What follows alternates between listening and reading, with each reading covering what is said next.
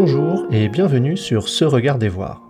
Je suis Trément Belbous et je vous souhaite une belle introspection à l'écoute de ma chronique intitulée cette semaine Victime d'autocensure.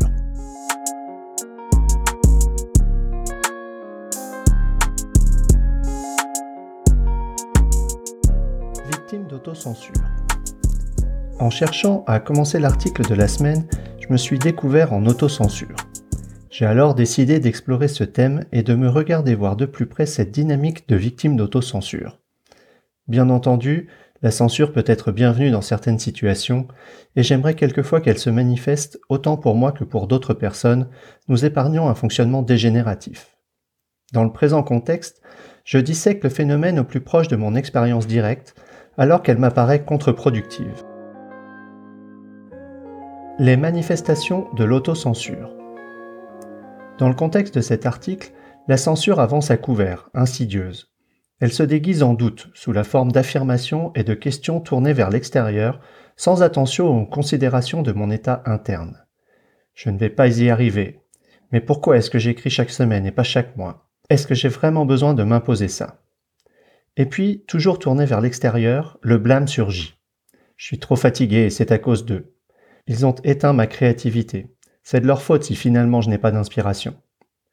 Puis, ça se retourne contre moi, toujours avec distance, avec le jugement portant sur mes idées, mon rythme, mes priorités. Aucune de mes dizaines d'idées de notes n'est pertinente. Je devrais bien être capable de mieux prioriser mes occupations puisque j'aide mes clients à le faire. Concrètement, je procrastine.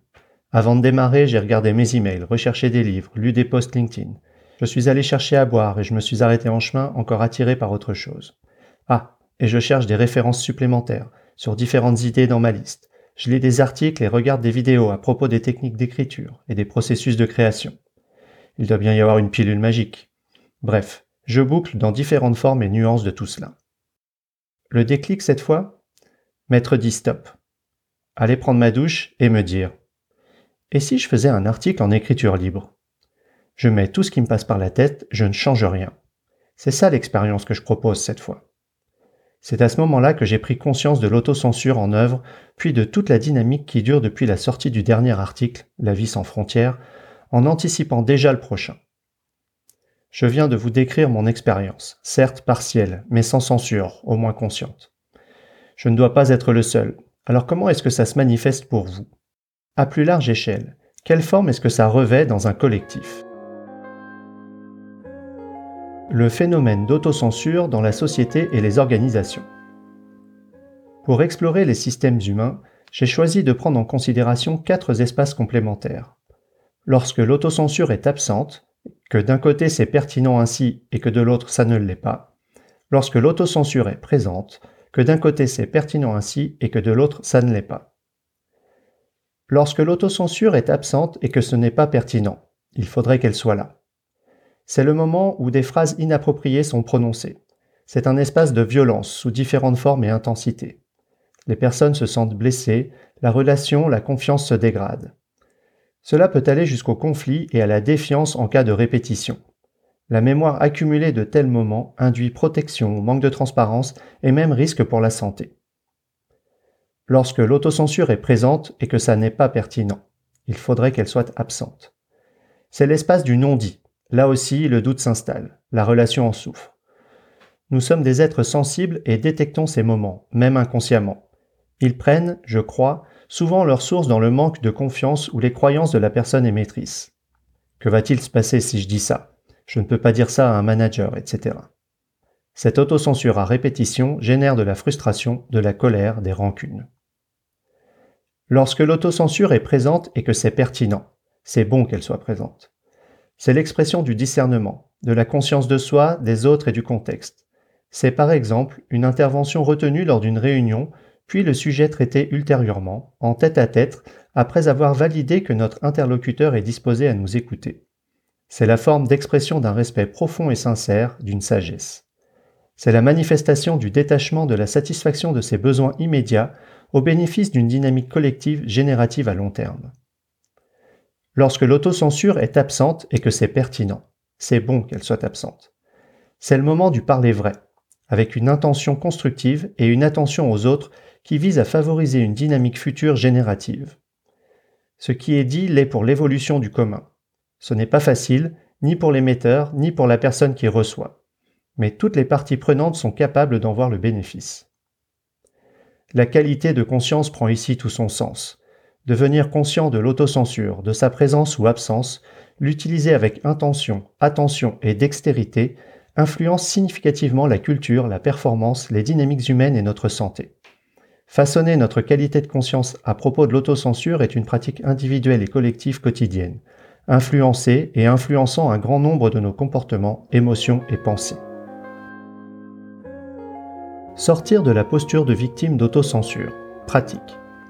Je vous invite pour la semaine à venir à une pratique d'auto-observation et d'écriture quotidienne en utilisant les questions et la grille disponible en téléchargement. À quel moment me suis-je censuré au cours de la journée? Était-ce pertinent?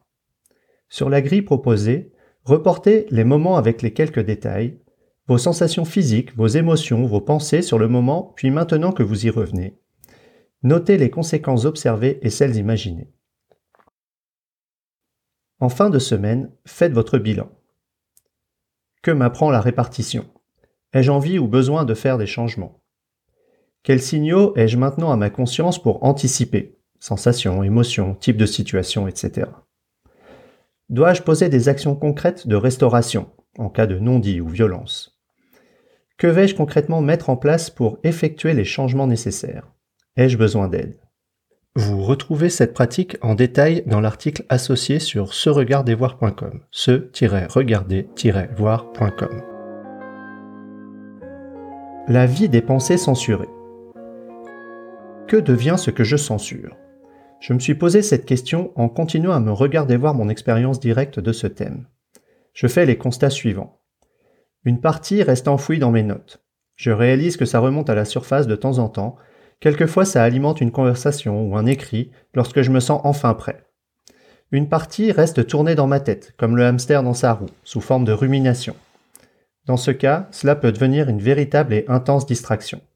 Je peux en sentir les effets physiques qui à long terme affectent ma santé. Une partie disparaît tout simplement et parfois je m'en veux. Cela se produit quand j'oublie alors que ce n'était qu'une question de contexte, je n'étais pas prêt, ce n'était pas le bon moment, pas la bonne audience. L'idée est perdue, la censure l'a tuée. Une partie disparaît, tant mieux. Ce sont les autocensures qui ne restent pas en rumination ou qui sont devenues obsolètes. Une dernière partie s'accumule et se transforme en rancœur. Et oui, j'ai remarqué que ça m'arrive. Plus ça dure, plus c'est difficile à adresser. Dans ce cas, j'utilise la méditation pour pratiquer la compassion et l'altruisme. Les apprentissages faits à me regarder voir victime d'autocensure. Je constate avant tout que ce n'est qu'une partie de moi, présente ponctuellement et régulièrement. Le cheminement fait avec cet article m'apaise. Concrètement, j'ai choisi de m'inviter régulièrement et explicitement à la bienveillance envers moi-même. J'ai pu voir comment je passais au discernement plutôt que de rester dans le jugement, le blâme ou la dispersion. Je célèbre l'accomplissement d'un pas nouveau dans l'enrichissement de ma qualité de conscience, dans l'accueil de toutes ces choses qui sont au fond de moi, de tous ces ingrédients nécessaires pour un futur génératif pour moi-même et nous toutes et tous. Pour résumer, l'autocensure se manifeste sous bien des formes, parfois difficiles à relier directement et de façon évidente. Selon que l'on se censure ou pas, et que ce soit pertinent ou pas, les dynamiques sont radicalement différentes. Ces dynamiques, violence, non-dit, discernement et parler vrai, ont des conséquences sur les individus et les collectifs qu'il est intéressant de garder à l'œil après détection. Il existe une façon assez simple et visuelle, la grille, de prendre conscience de l'autocensure. Développer sa qualité de conscience autour de ce phénomène est libérateur. Qu'observez-vous de votre propre processus de pensée à la lecture ou à l'écoute de cet article? Quelle est votre relation à l'autocensure? Quelles expériences et pratiques personnelles êtes-vous disposé à déclassifier? Merci pour votre écoute. Vous pouvez retrouver l'article associé à cet épisode sur le blog de Se Regarder Voir, se-regarder-voir.com. N'hésitez pas à y contribuer vos récits d'expérience et commentaires, ainsi qu'à vous abonner pour recevoir chaque semaine l'audio et son article. À la semaine prochaine!